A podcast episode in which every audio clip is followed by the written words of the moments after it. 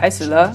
嗨，嗨，大家好，一周一度的 HCB 又来啦！没错，我是新，我是唐黑，今天又是个风和日丽的柏林，呃，还有雷根斯堡，堡。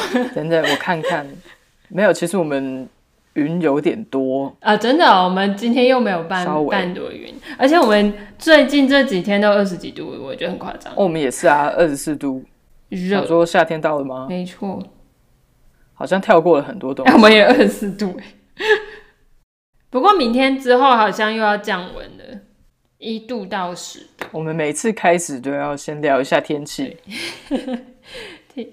哦，瞎报，所以我们明天会下雨，然后礼拜二会突然降到八度。OK，台北是不是也有冷气团要来啊？我有听说，我忘记是听谁说的，但是应该是最近在看台湾新闻的时候看到的。哦，我是看公视的，推荐大家订阅公视的公视台语台，哦哦，Telegram 为什么啊？他们有 Telegram 的账号啊？他就是每天会寄一堆新闻给你看，原来如此然。后就我觉得不错。嗯哼，嗯，好，那我们就是一开始就差点对开头的闲聊就在此打住，来唐黑来介绍一下我们今天的主题吧。好，我们今天就来跟大家讨论一篇诗词 EP 上的诗词作品。没错，来自哦，完了，我念 Caracal 对，其实这是个大问题，的妖君对酌。我甚至连他是哪一种语言都不确定。我在猜是不是法文，不知道为什么，就是有种感觉。有可能是拉丁文哦。哦好啦，不要在那边暴露我们的就是知识知识贫乏，真的觉得我们要多念书。对，最近看太多就是没有营养的命，一堆迷因图。别说我都在看漫画，哎，不可以讲漫画没有内容，漫画很很其实很棒漫画拯救拯救心灵，真的超棒的。没错。哎，我们才在介绍作品的名称就已经歪楼了。没关系，我们我们今天要对认真讨论一回到正题。今天呢，必须要说是我非常不擅长的主题，因为今天的主题就是酒以及诗。然后我是一个不太喝酒的人，然后我也不太写诗，然后就是没错，所以我现在今天就交给唐黑来。居然居然就直接把这个锅子甩在我脸上，好，没有关系，好，没关系。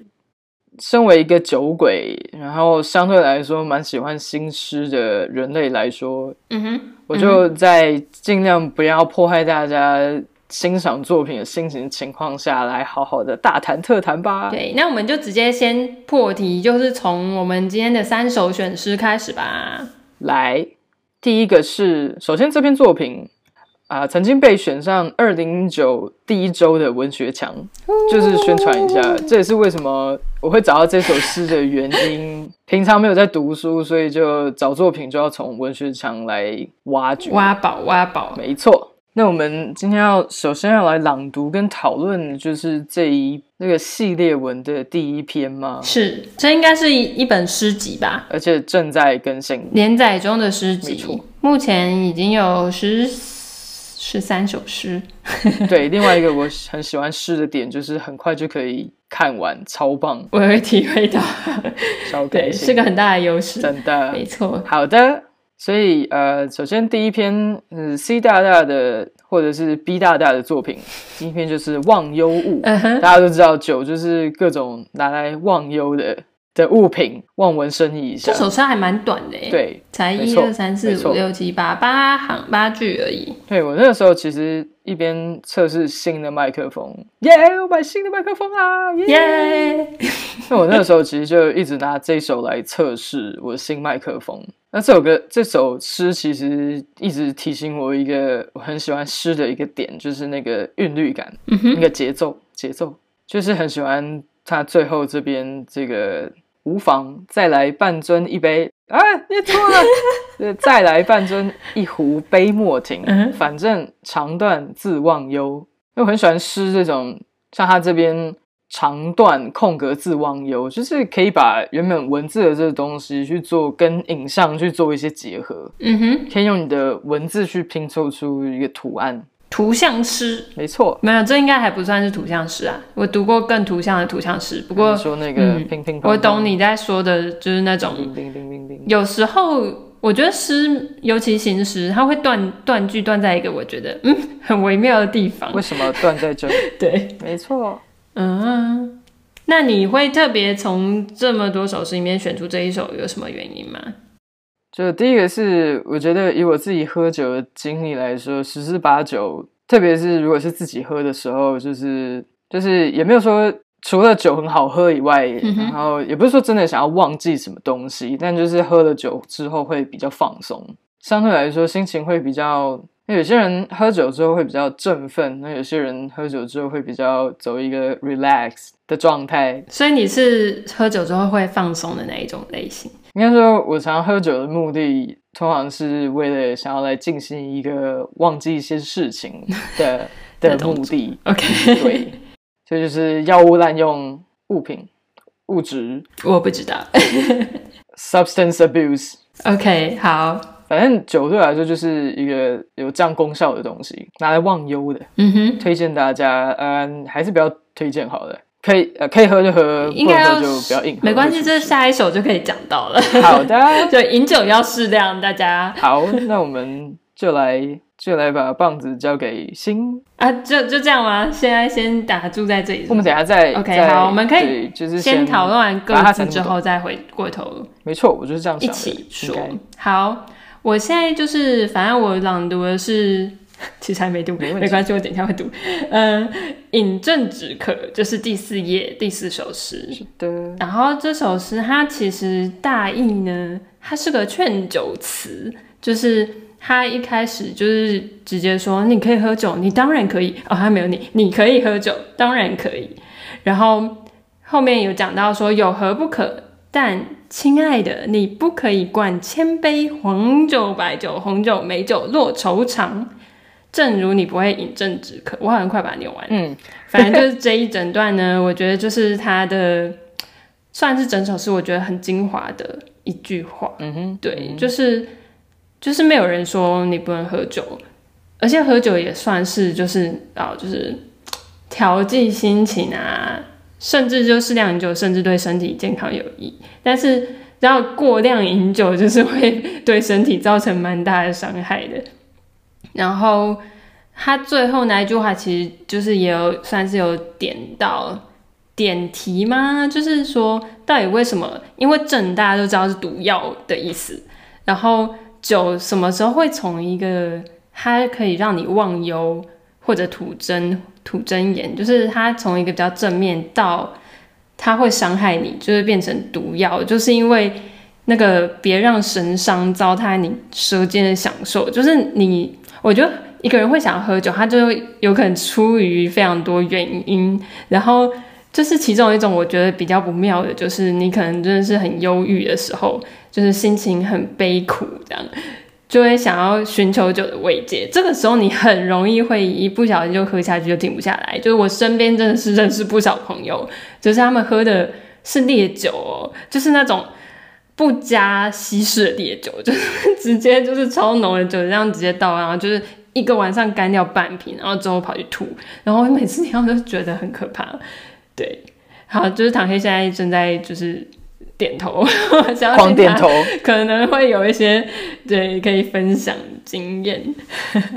所以现在就是要我分享喝到吐的经验，就是也不是啦，我就是你刚刚那个叙述，就是当你心情很差的时候，就是会就是我有没有到数次，但是就是有那么一两次，就是真的喝到吐。嗯，因为就是在二十五岁以前，我都还蛮能喝的，但是二十五岁之后就不太能喝了。就所以，我现在其实就是相对是节制。然后现在大家都关在自己家里，嗯，也不太能喝。你知道你可以线上视讯开 party 吗？我昨天跟朋友聊天听到，就自己一个人喝可以，但就是那个身心状态都好还好的情况下，但是那个 feel 就不太一样。嗯哼，没有，就是跟你说，就是跑到就在那个 party，你跑到人家家。整个厨房满满的都是酒，最喜欢跟大家拉赛的那个点就是开始讲那些就是就是在酒醉情况下你以为很有内容的，但其实没什么内容的话，嗯，这种话其实都会发生在厨房，大家都酒醉半醉的情况，所以真的是很棒。所以就是我其实我真的很喜欢那种。就是大家都在说乐色话，但是就是以为自己在说很有哲思的话，没错啊，就是就都是醉了，所以那个肢体语言跟表情都会变得相当的夸张。那其实如果你接下来就继续醉下去的话，你不会记得太多。那你就是记得那个感觉还蛮不错的。我我知道，对，因为我以前也是有，就是去在我还会去参加派对的时候，就是有见过大家就是如此欢畅的状态。然后那时候就我有念哲学的朋友，哇，好喜欢他们喝醉的样子，就是开始。就是狂讲狂讲啊，就变得很有趣。对，就他们平常说话已经很有哲学感，然后就喝酒了之后，就有另外一种层次的，就是你越来越听不懂在说什么。真的，对，好像又很厉害，但看起来好像又很有道理。那我基本上，嗯，我有些朋友，他周遭朋友，他基本上是不喝酒的。那我基本上就是，呃，只要有酒的场合，我就一定会喝。嗯哼，就很难。嗯，想象站在他们的角度看到这一群人逐渐的意识不清，然后讲一些开始讲一些奇怪的话，对他们来说是怎么样的一种心灵创伤？很有趣，跟你说真的很好玩，因为我就是这样的角色，因为我本人就是真的就是不喝酒，而且我酒量真的还蛮不好的。然后我不喝酒原因不是什么要禁欲之类，反正没有什么高大上的理由，我纯粹只是觉得酒很难喝。我觉得为什么会有人喜欢喝这种东西？然后就是，请说，请说。没有，反正就我那时候就在派对上，我就开始观察大家开始就是微醺，然后就我有一个美国朋友，他就是看着我，然后就开始就是要逗我，然后他就说：“你是不是不喜欢喝醉？你要不要喝一下？”然后就一直要引诱我，然后我就。很冷静的看着他，就说没关系，不用谢谢。他就后来就觉得我很无趣。哦、oh，对不起大家，我是个无趣的人。不行，就是不行，不能因为自己是个酒鬼，所以就看不起其他人，这样这样就是非常不 OK。没有，他只是在开玩笑。不过我那时候觉得很好玩. 就是，然后他他就是那个一直在要劝，就是要我喝酒，然后我就是他就一直碰到钉子，然后他后来就有点伤心的，就是没有，然后后来就很开心，就继续跟他朋友在聊哲学。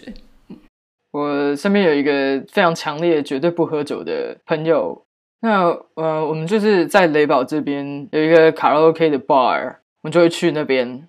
然后有办卡拉 OK 的时候，那一天是会有一个调酒鸡尾酒买一送一的活动。嗯，所以我记得有一次，我就跟这个朋友说，很好啊，就是大家就去那边，然后就喝喝酒，然后就开始醉，然后就开始唱歌，然后就很享受。那他就跟我说，就是如果有一个东西是你必须要先透过酒精的洗礼才有办法开心的去享受的话，那这个东西真的有它的价值吧？我就觉得啊，好棒，说的太有道理了，非常有道理啊。对，但我还是去喝酒啊，完全可以理解。那个朋友是谁？好想认识哦。他是一个很有趣的嗯葡萄牙男子，嗯哼，那是非常有趣的一个人。然后可以看出来，他有几次参加我们的卡拉 OK 卡拉 OK 之夜，你可以看到他脸上那个痛苦，就是，但是他又希望说难得有机会可以见到大家，但就是一个就是很辛苦。你知道，就我真的是可以同理他，哎，就是就会觉得大家都在喝得很开心，然后自己就是就就没有没有办法加入他们，然后哎，不知道，我觉得。喝酒就是个有有有时候我会觉得它真的是蛮社交性的东西，嗯，就是当一个场合里面大部分人都爱喝酒，就是你不喝酒就会显得好像就是你没有办法真融入大家，而且会会有种就是什么众人皆醉我独醒的那种，就是不想要被人家认为是那种假清高的人，啊、我就是不喜欢喝。哎、嗯，好，没关系。这首诗呢，我现在先回到这首诗上面。好，太好了。饮鸩止渴。对，这件事是。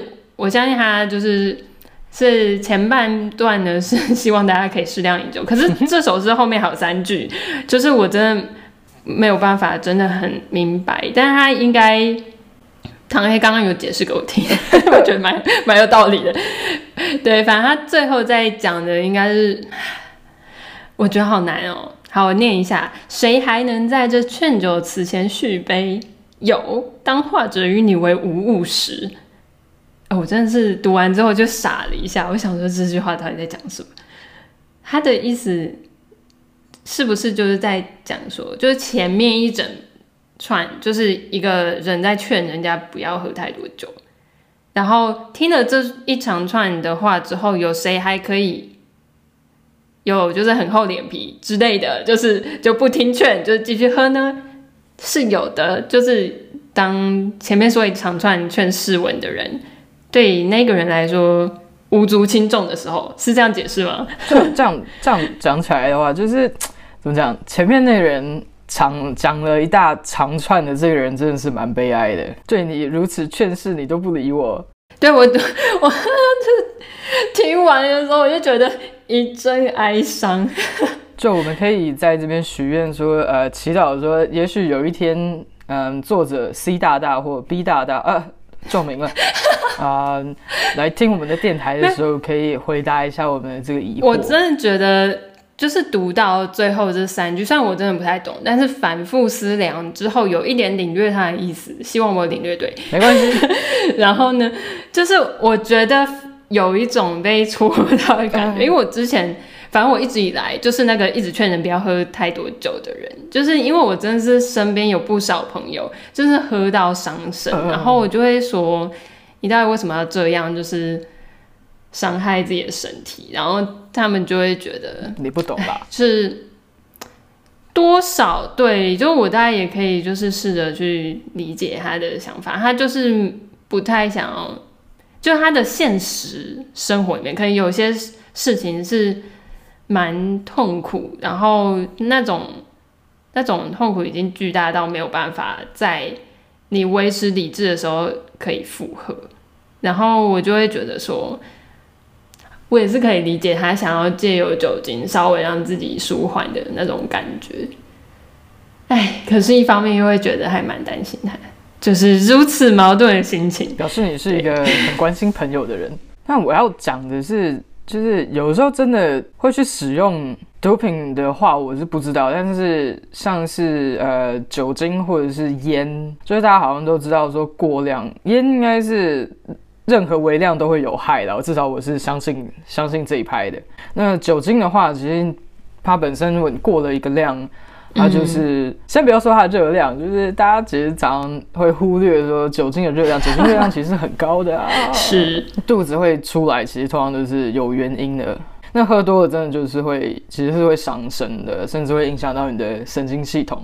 那长期滥用酒精的人，他啊。呃最后，他的脑部其实是真的会受损的。但是，其实我觉得，我有时候在嗯、呃，比如说心情很差，或者是有些东西你就是想要忘记它的时候，青春岁月不堪回首。但其实说，应该说，我其实很清楚啊、呃，喝酒它是有一点伤身的。但知道这一点，反而会成为我继续喝它的一个。这是某种自虐的感觉吗？你会有自虐快感吗？这个。背后的，我其实不知道那个快感，至少我是觉得我的性格上是会有这一部分。嗯、像有时候我知道我现在熬夜，明天早上一定会超级无敌后悔，嗯、但有时候还是会就是硬是撑着，让自己真的就是不知道，就是有一种自虐或自残的心态。嗯、就我觉得它其实是一种控制感，就是当你知道这世界上其实有很多事情是你没有办法控制的时候，但我。知道我可以控制的是，如果我喝了这杯酒，我就会开始醉。然后我再喝第二杯的话，就会更醉。那我如果今天熬夜的一个小时的话，我明天就会后悔百分之十。那如果再熬多一个小时的话，明天就会，嗯，再后悔百分之二十。这样，就这些东西对自己来说其实是负面的。可是另外一种另外一个角度来看，它其实是完全可以掌控在自己手里的。是吗？对我来说，它其实是一个相当变态的一个做法。但他就是，可是这个听起来我觉得有一点矛盾呢，因为你喝酒喝到某一个程度，你开始真的醉了之后，你不就是会逐渐的失去控制吗？就是因为我其实不喜欢喝酒，有一个很大的，除了它难喝之外，不要再说它难喝了，就是酒酒哭哭，对不起哦，就是除了它不太合我胃口之外，啊，谢谢，就是还有就是我不喜欢。那种失去控制的感觉，对，这套剧就刚才那个就是美国朋友的说法，还是他那时候就问我一句，印象很深刻。他说：“你是不是很不喜欢就是 lost control of yourself？” 然后我就想想，就觉得对啊，是，就是可能我偶包比较重之类的，然后就是会觉得说我就是不太想要那种就是有些事情，就我不想要有造成无法挽回的那种感觉。就是你当你喝醉的时候，你可能会不小心把你平常不会说的话就说出来。然后我们可以趁着这个进入下一首诗。好啊！哎呀，这个转场真是好棒啊！好硬，好好好棒！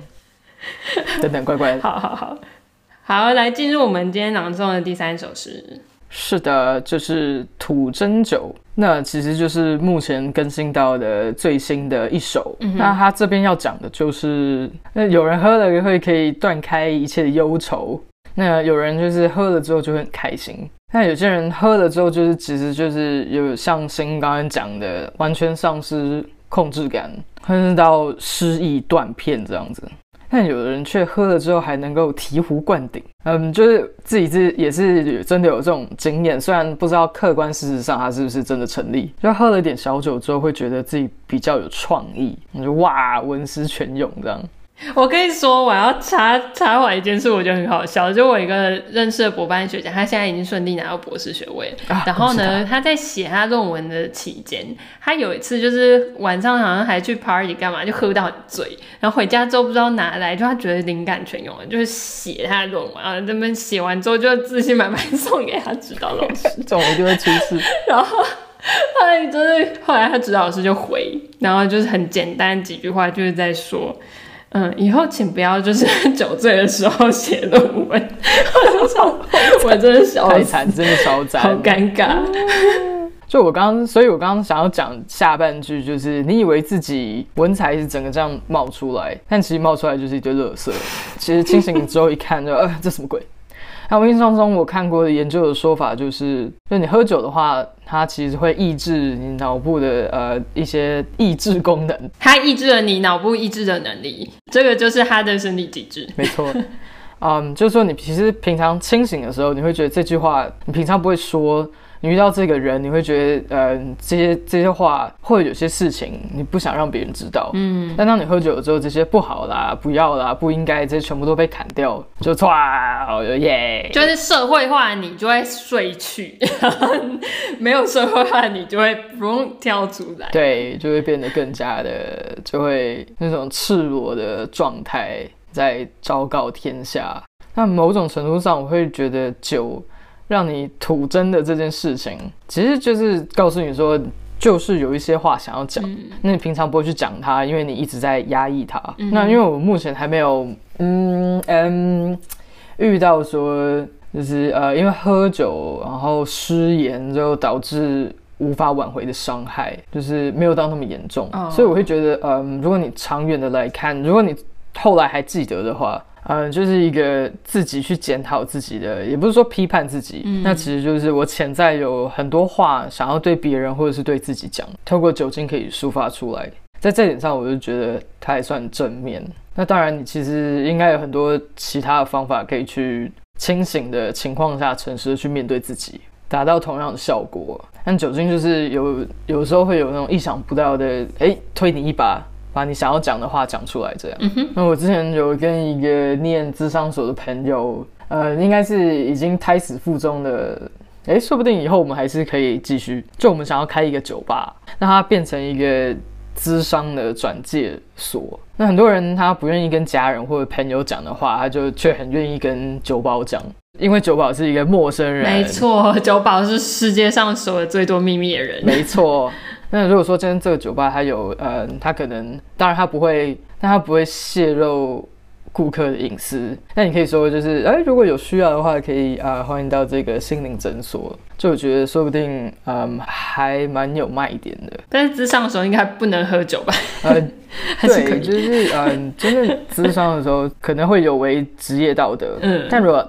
如果他今天是一个酒吧，今天就是一个顾客跟酒保的，那我觉得这件事情就是就可以透过酒精来降低大家的那个心防，让大家开始知道说，哦，对，我其实有一些压抑的东西，可能可以处理一下，不然有一天就会爆炸。对，我是觉得后来有慢慢察觉到。跟一些本来比较没有那么熟，就我觉得随着年龄渐大，还有你的社会就是经历不同，你会慢慢觉得很难跟人有进一步的情感上的交流，就可能大家平常都是社交。就是工作或者什么上面的，的对，然后就是认识可能会你你们也可以聊天，在 party 也可以聊很多，就是一些议题或者是一些什么旅游啊或者什么，但是这些其实没有那么触及个人层次。但是你如果要跟一个人真正拉近距离，我我我觉得那种亲密感，它其实是建立在。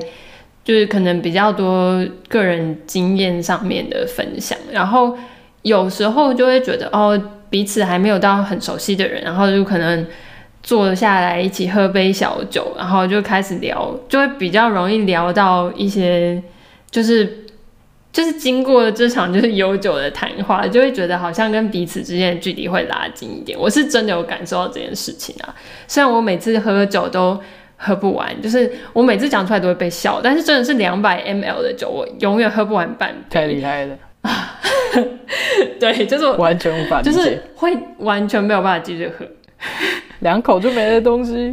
没错，然后就是这样哦。不过话说，我说的大概是啤酒、红酒类，就是我比较可以接受是白酒，甜甜的，然后调酒，调酒的时候也是蛮烈的，但是因为它甜甜的，然后有水果香。所以白酒调酒我会比较喜欢，但是我通常也是喝不完。所以呃，基本上就是你可以喝的酒类是酒精已经完全被盖掉的。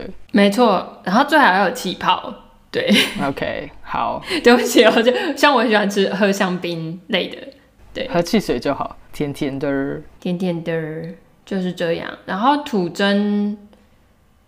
所以你会觉得说酒后吐真言，这这这是真的就对了。那我觉得其实都喝到已经有点半懵了，还要去组织成一个完整的谎是一件困难的事情。就是所以我觉得真的，当你已经酒醉的时候，说话那个其实那个是很珍贵，就是没有任何包装之下，你把你的想法讲出来。嗯，就其实我会觉得那些小就是微小的片刻，其实还蛮值得珍藏的。嗯就呃，有些人就把他平常很想讲但不敢讲的话，就直接讲出来。嗯，对，所以他喝酒其实就是让你呈现一个放下心房的相对脆弱的状态，放下防备，然后直接都说出来这样。但在一个嗯、呃、平常工作或者很多层面的社交，大家都是必须把自己层层的包起来。那有时候你就看到他那个裂开一个小缝，嗯，那有时候看到一些比较呃真实的。片刻的时候，你就觉得、嗯、啊有意思，感谢酒精，就是某种程度也是满足那种偷窥的欲望。在，所以我觉得酒，至于我来说，它其实跟很多嗯，比如说自残啊、轻微的、啊，嗯、还有放下自己平常不断包装防卫的呃装甲之类的，嗯、是跟这些东西是连接在一起的，所以它其实就是一个嗯很复杂的一个东西。就没有要推崇这个东西的意思，因为我知道有些人他就是不适合喝酒，你可以看得出来，他一喝他就是不舒服。有些人没有解酒酶，对，就是他一喝就会整个身体都是红的。那其实就代表你本身身体不太能够代谢。可是我最不理解的就是，我认识一些朋友，他们明明就会一喝就红，但是还硬是要一直灌一直灌，然后我就觉得这个是不是真的对身体很不好啊？因为他们的身体不能。分解那个啊酒精，那我是觉得，嗯，饮酒过量就都是不好的。为什么我觉得我要说的我就是一堆酒鬼一样，好可怕。我们应该还没有像韩国那么夸张，就是他们从大学就开始练酒量，这那真的很可怕。没有，他们是真的会一直喝酒的，很可怕。那我觉得在台湾就是至少，嗯，普遍风气，特别是在大学的时候，就是就是从高中，嗯。好，讲大学好了，就是大家都未成年喝酒这种事就不要大肆宣扬。就嗯，有时候就走啦，大家去喝一杯，这样就是好像有一种喝酒就是一种比较会喝酒，就表示一种比较酷的形象，因为你你好像很行这样子。哦，是登短郎吗？之类的。好，还是无法说服我喝酒。好啦，我觉得真的是口味问题。对。没有，我刚刚其实等等一下，我们先回来一下。我觉得我话都没有讲完。嗯，那有些人可以喝酒，有些人不能喝，但可以喝酒不代表你可以一直喝，喝到吐，然后那其实对身体真的很伤，就是会伤到整个消化道，这样绝对是百害无一利。就是就是饮酒请适量。今天一定要传达这个宣导，不适合喝酒的人就请你去喝别的东西。事实上还有很多好喝的东西，像茶、苹果西达推荐。呃，我这样是不是打广告？就是这种，对，就是那个颜色还很像啤酒，真的是很赞，在 bar 里面就可以鱼目混珠。对，那个糖有点高啊。对，那其实也是有那种无酒精的啤酒。对，那如果还是就是喜欢那个气泡感的话，还有肥胖感的话，是可以。哦，那个面包，那个一体面包，真的真的喝下去不得了。重点是你不会饱，你还是会想要吃东西，这才是最。哦，对，才会有下酒菜。哦，对。那像他们这边欧洲，其实，嗯，其实不是只有欧洲了。那像在嗯德国的话，你是礼貌上至少会进餐厅会至少点一杯酒或饮料，那就是因为呃饮料它的那个利润，它赚的那个利润是最高的。那所以其实大部分一餐来说，那个餐厅赚到的钱都是来自那个饮料，应该说那个利润的本身是来自那个饮料。所以刚刚为什么要讲这个呢？我不知道，忘记了，岔题了，没关系，无所谓，无所谓。好，那我们先在先第一个部分就是先聊到这，就是三首诗啊，因为就是不太好意思，因为我们好像都不太会评诗，就我们非专业的在讲心得这样，没有错。对，然后就只是跟大家分享一下这个诗集很有趣，然后我们接下来想要聊一下是。诗词跟酒的关系，就是呃，诗跟酒要怎么把它们非常牵强的扯在一起呢？我那时候写的时候，不知道，可能也喝了一点酒吧。那个时候觉得写起来的时候，哎，我觉得你的理论蛮不错的，欢迎跟大家分享一下。好，对。那如果我们今天不是只只是讲新诗的话。那一开始有跟嗯，在录音之前有跟新讨论过到底什么是新诗，然后我们就崩溃了，就发现他好像对，这这是一个备受争议的问题。我觉得我们还是不要随意触碰。对，他就是嗯 非常自由。那我觉得自由这一点应该是就是大家应该是会同意的。可是我觉得就是这个东西就很困难，你就是你说一个东一个文类它没有限制。这这不是非常的扑朔迷离吗？就是，嗯，如果你把一个散文每一句话都打散，这样子算是诗吗？对啊，然后不加标点符号。嗯，我觉得你刚刚有提到那个韵律感，对我来讲，那个韵律感算是组成诗新诗啊，蛮重要的成分。对，但是那是我个人的感觉，就我真的是对诗不是很熟。但我也很喜欢那个韵律的那个感觉，就是你在那边念念念的时候，就是嗯，自然会有那个节奏感，就觉得很不错。嗯，但它又不像一首歌曲那样，比如说你要就是呃，你要每个小节有四拍，然后四个小节为一个段落这样，或之类的，也没有这么严格。嗯，就是一个什么都可以。好，好，我们现在回来讲。那如果说我们今天把就是呃诗的那个范围扩大到，比如说五言跟七言乘上律诗跟绝句这四种组合的话，这叫做格律诗吗？对，就是遥远的国文课的记忆。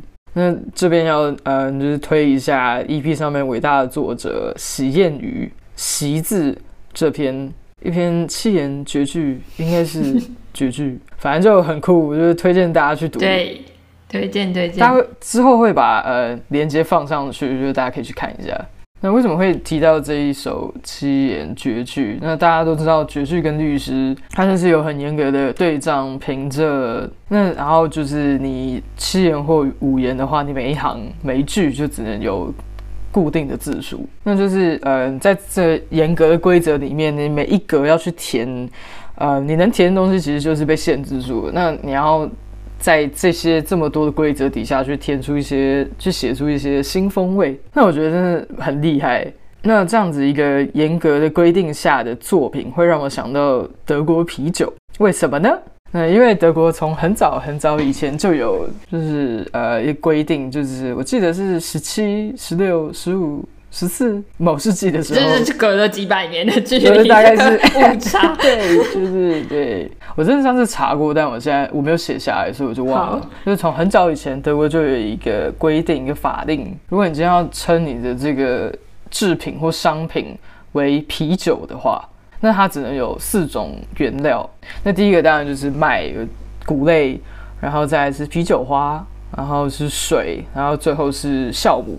那你就只能有这种这四种东西。嗯、可能大家有听过，就是呃比利时跟德国啤酒之争，嗯、就是呃比利时人会觉得德国啤酒根本不是啤酒，然后呃德国人会觉得比利时的啤酒就太花俏了。那因为比利时应该是没有这样子的规定。那其实，在德国你也可以加一些额外的成分在里面，但是你就不能够称这个东西叫啤酒了。那如果你今天要真的要称称为称你的产品叫做啤酒的话，你就是只能有这四种东西。嗯、那当然你要怎么去调这些成分，然后你要酿造多久，你要用比如什么的木桶之类的不同的方式都可以。那其实就是像这样规定，你只能有四种原料。但是根据我目前就是田野调查，试喝各个啤酒厂的啤酒，就是你喝起来就会觉得他们都是有自己的特色。那我基本上其实我接受度是很高，就是你不要不要太苦太涩，那我就是都很 OK。那就是呃，像德国啤酒这种从上而下它有一个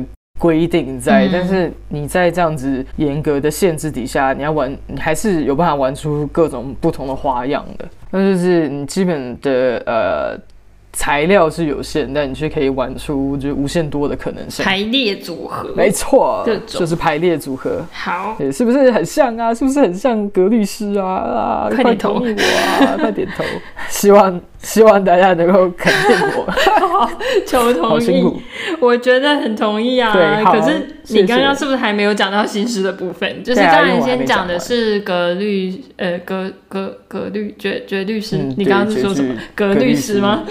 嗯，我不知道，印象中对，就是比较古典的诗啊，就是它跟比较严谨制方的啤酒比较可以类比。然后这个新诗呢，可能就是跟调酒比较可以类比。是这样吧？那大家就知道，就是调酒其实就是五花八门，而且它会不断的推陈出新。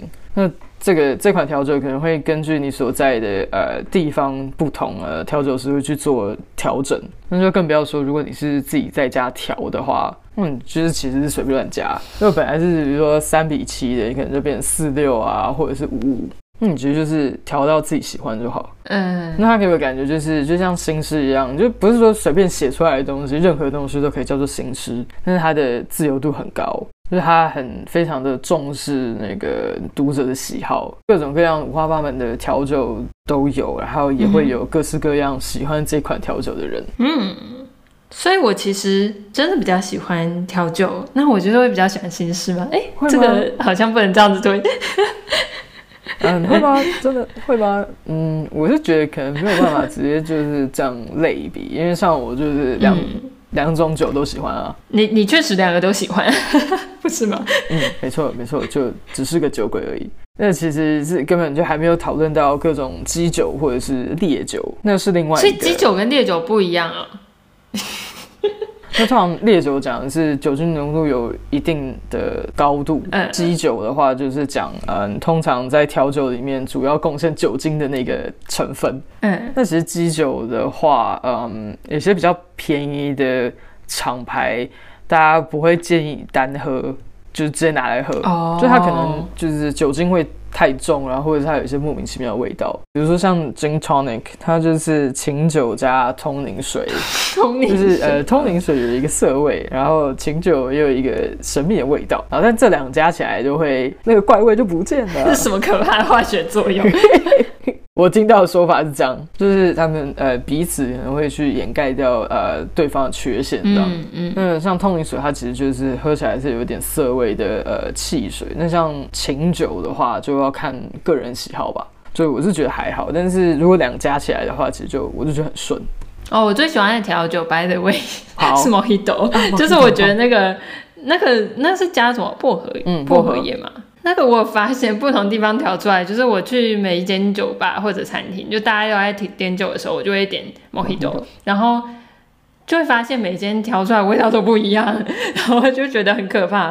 对啊，这个就是我另外一个觉得，那我嗯调酒我自己是没有真的去学，就是什么调酒师的训练或者什么之类的。但我知道调酒就是有很多不同的方法。那光是你有没有把混合起来的东西拿去摇杯，就是去摇，味道就会有点不一样。哦。那你今天是大块的冰还是碎冰？那然后你那个口感，然后那个如果你是用吸管喝还是不是用吸管喝，都会不一样的。会不一样。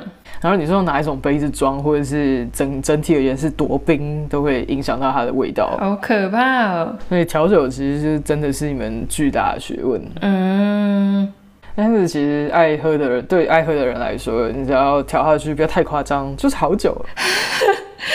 我突然想到，我以前曾经大一小大一的时候有想过要去加调酒社，啊、因为我觉得花式调酒超帅的，啊、就是把那个嘟嘟嘟，然后就甩上去接。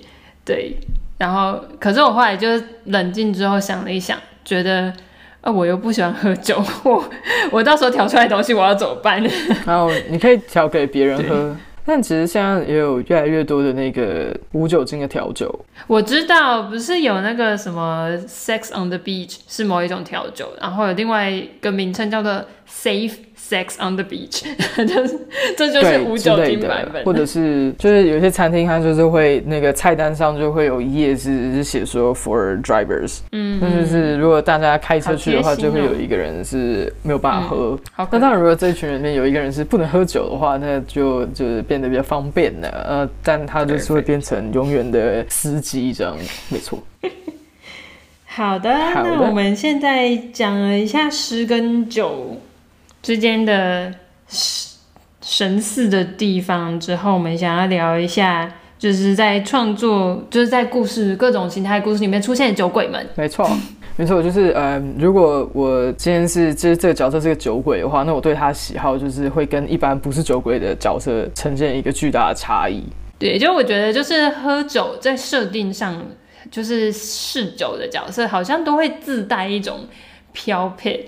就是那种很潇洒的那种气质，就有一种不知道到底是为什么呢？好像就不会跟把一个就是平常很严肃古板的人跟是个酒鬼连在一起，可能就是因为喝了酒看起来就会有点疯疯癫癫的。就是通常嗯会去喝酒的人，嗯，我自己很喜欢那种就是成为酒鬼前他们的那些故事，是什么让他成为一个酒鬼，就是很不错的一个故事之类的。但有些故事也是，他可能念了醉生梦死，好宅 哦！别说了，嗯，但是他的故事我也是很喜欢啊。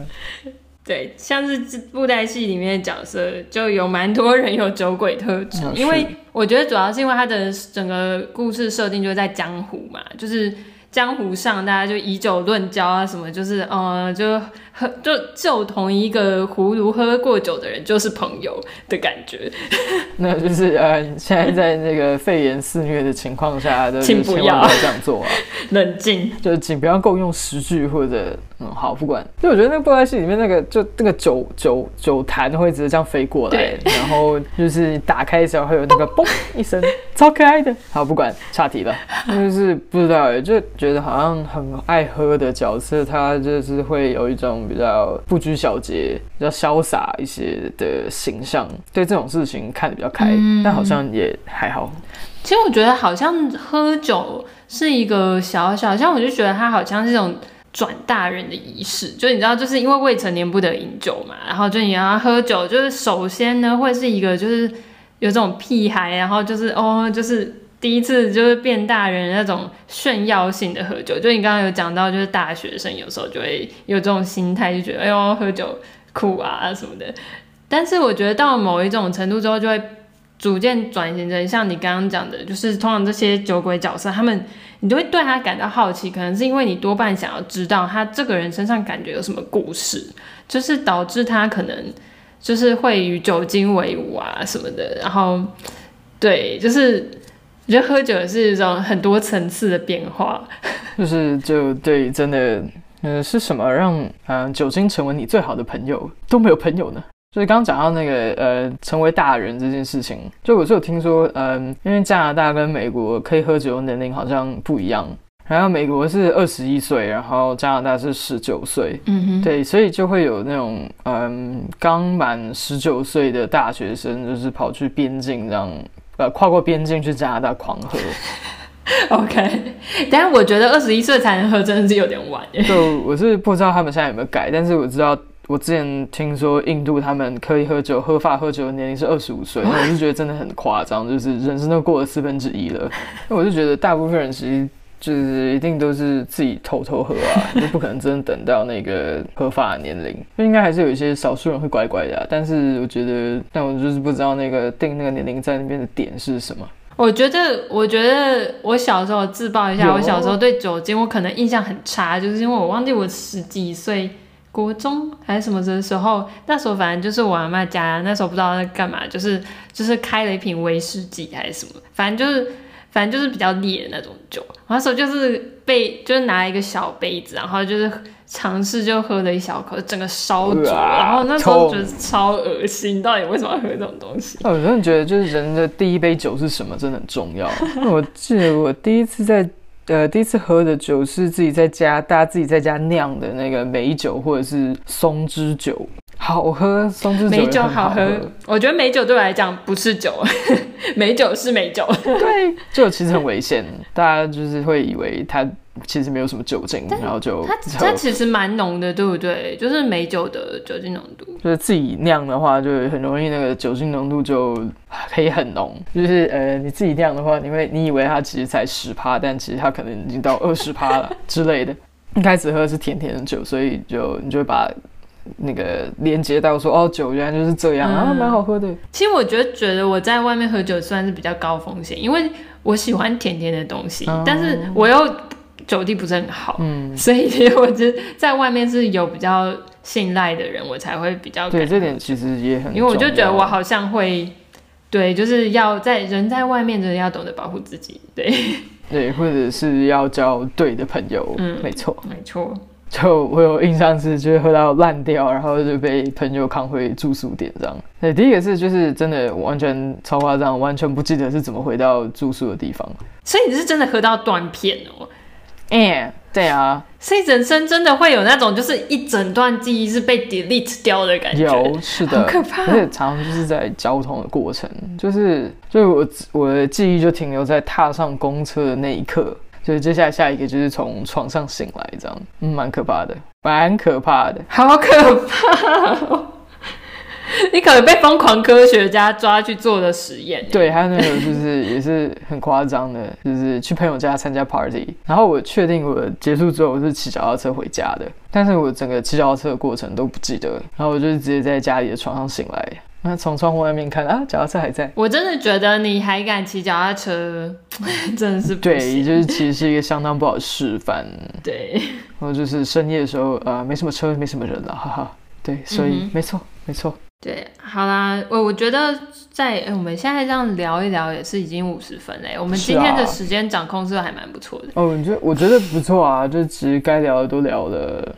哦，只剩最后一件事情，嘿，嗯，刚才有讨论到的，就我之前在一个讨论哲学的一个 podcast 里面，然后非常呃推荐大家这一个 podcast，它叫做 Philosophize。This，嗯，就是一位呃男子，就是从呃一个声音很好听的男士，然后就从柏拉图，甚至柏拉图更早以前的苏格拉底以前的哲学家的一些思想去讨论。他是在讲的时候都会喝酒吗？不会，我突然想到我那个美国的哲学的朋友，就是边喝酒边跟你聊哲学的。好，可能是一种记忆吧。就是在这个讨论哲学频道里面谈论那个尼采的时候，嗯哼，他就谈到说，尼采这个哲学家，他其实是非常强烈的反对喝酒这件事情。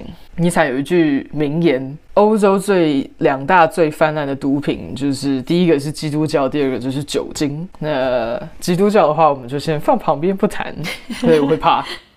不要站中教。那他为什么会反对酒精呢？因为他觉得大部分人喝酒其实是为了要逃避人生中的痛苦。嗯哼，这尼采这个人，他认为说，呃，生命中那些喜悦、一些正向的经验和一些负面的，比如说痛苦或者是一些逆境，也是呃人生很重要的一个的必须要去经历的事情。所以你不应该用呃，透过物质，就是像酒精一样的东西去麻痹自己对这些逆境的感受。他的立场是这样。嗯哼。那时候听完真的是呃，就是刚好嗯，刚好因为我现在身体越来越不能喝酒了。所以，我之后就是如果要喝酒的时候，会稍微嗯斟酌一下，说到底要不要真的去喝，或者是喝那么多。那就要清楚知道说自己为什么要喝酒。那如果有其他选择的话，是不是可以不要透过酒精？那今天突然特别特别低想喝酒，可能是因为呃，就是因为有一些想要非常想想要很努力去逃避的事情。那有的时候就是勇敢面对也是很重要的。嗯，我突然突然想到一个喝酒的场景，我人生就是最难忘的场景之一，来稍微提一提吧。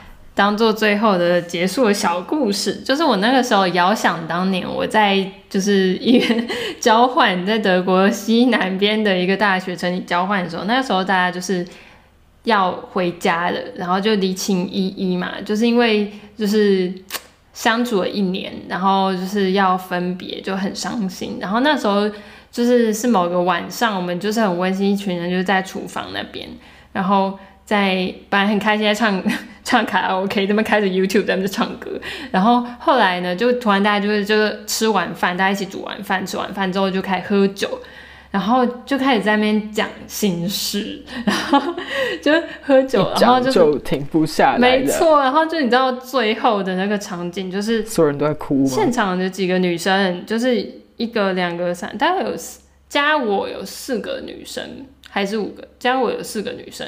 除了我之外，另外三个女生全部都趴在桌上哭，好惨哦。然后就我跟我另外跟另外一个唯一的男生朋友，就我们两个都没有喝多少，然后我们两个就是面面相觑，然后就是很无助的看着对方，就想说现在这个场面该怎么办？因为就是你可以感受到那三个人真的是很很伤心的状态，然后酒精就是又催化，然后其中一个女生就是。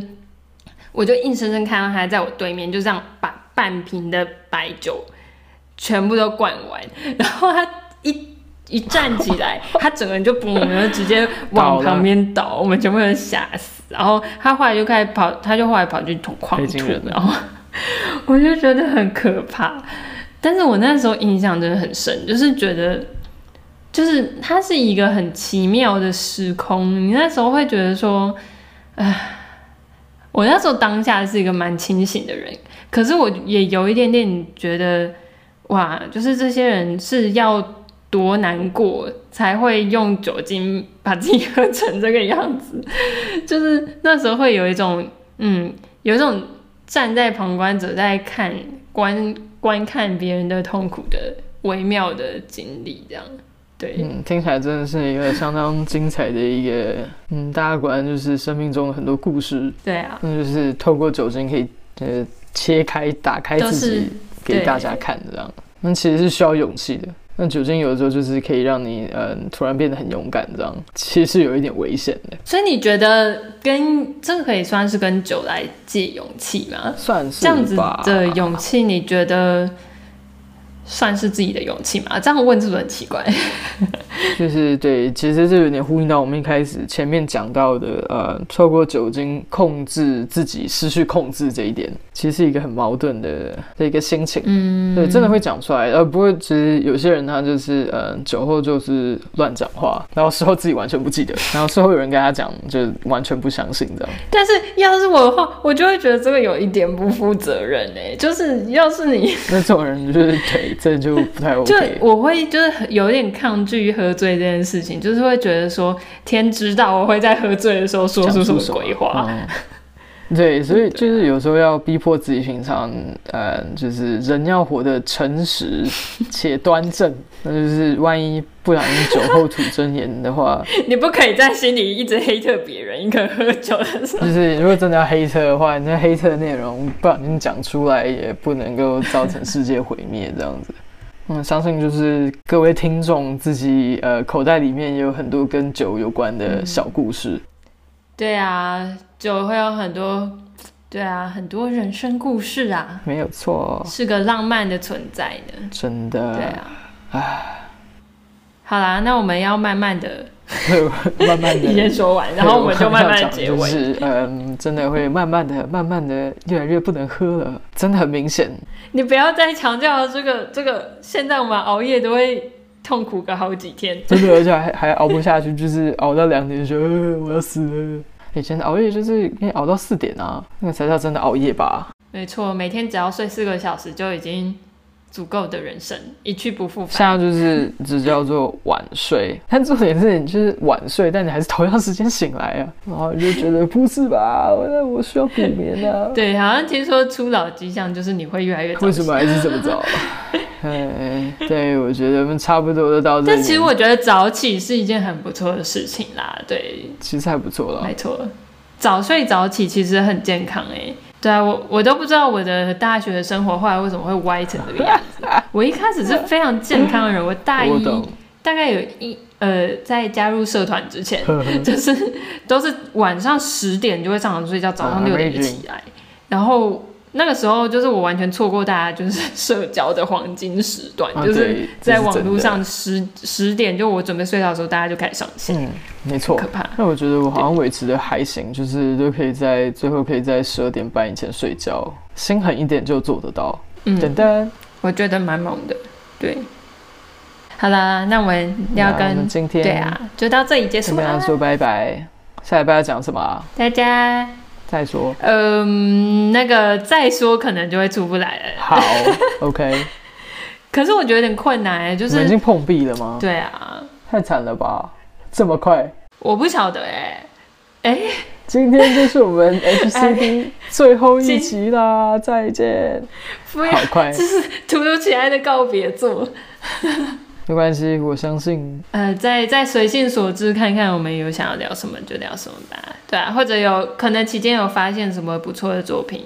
如果大家想要向我们点菜，或者某些作品或作者你很想要，就是我们替你骚扰的话，那可以跟我们讲。其实我们也可以效仿那个，就是那个，我记得有一个 podcast 是，就也是类似谈哲学，但是他是两个人对谈，然后他们是什么喝几杯酒的时间。哦就是用三杯啤酒的时间跟你谈什么事情这样，然后就哎呦蛮酷的。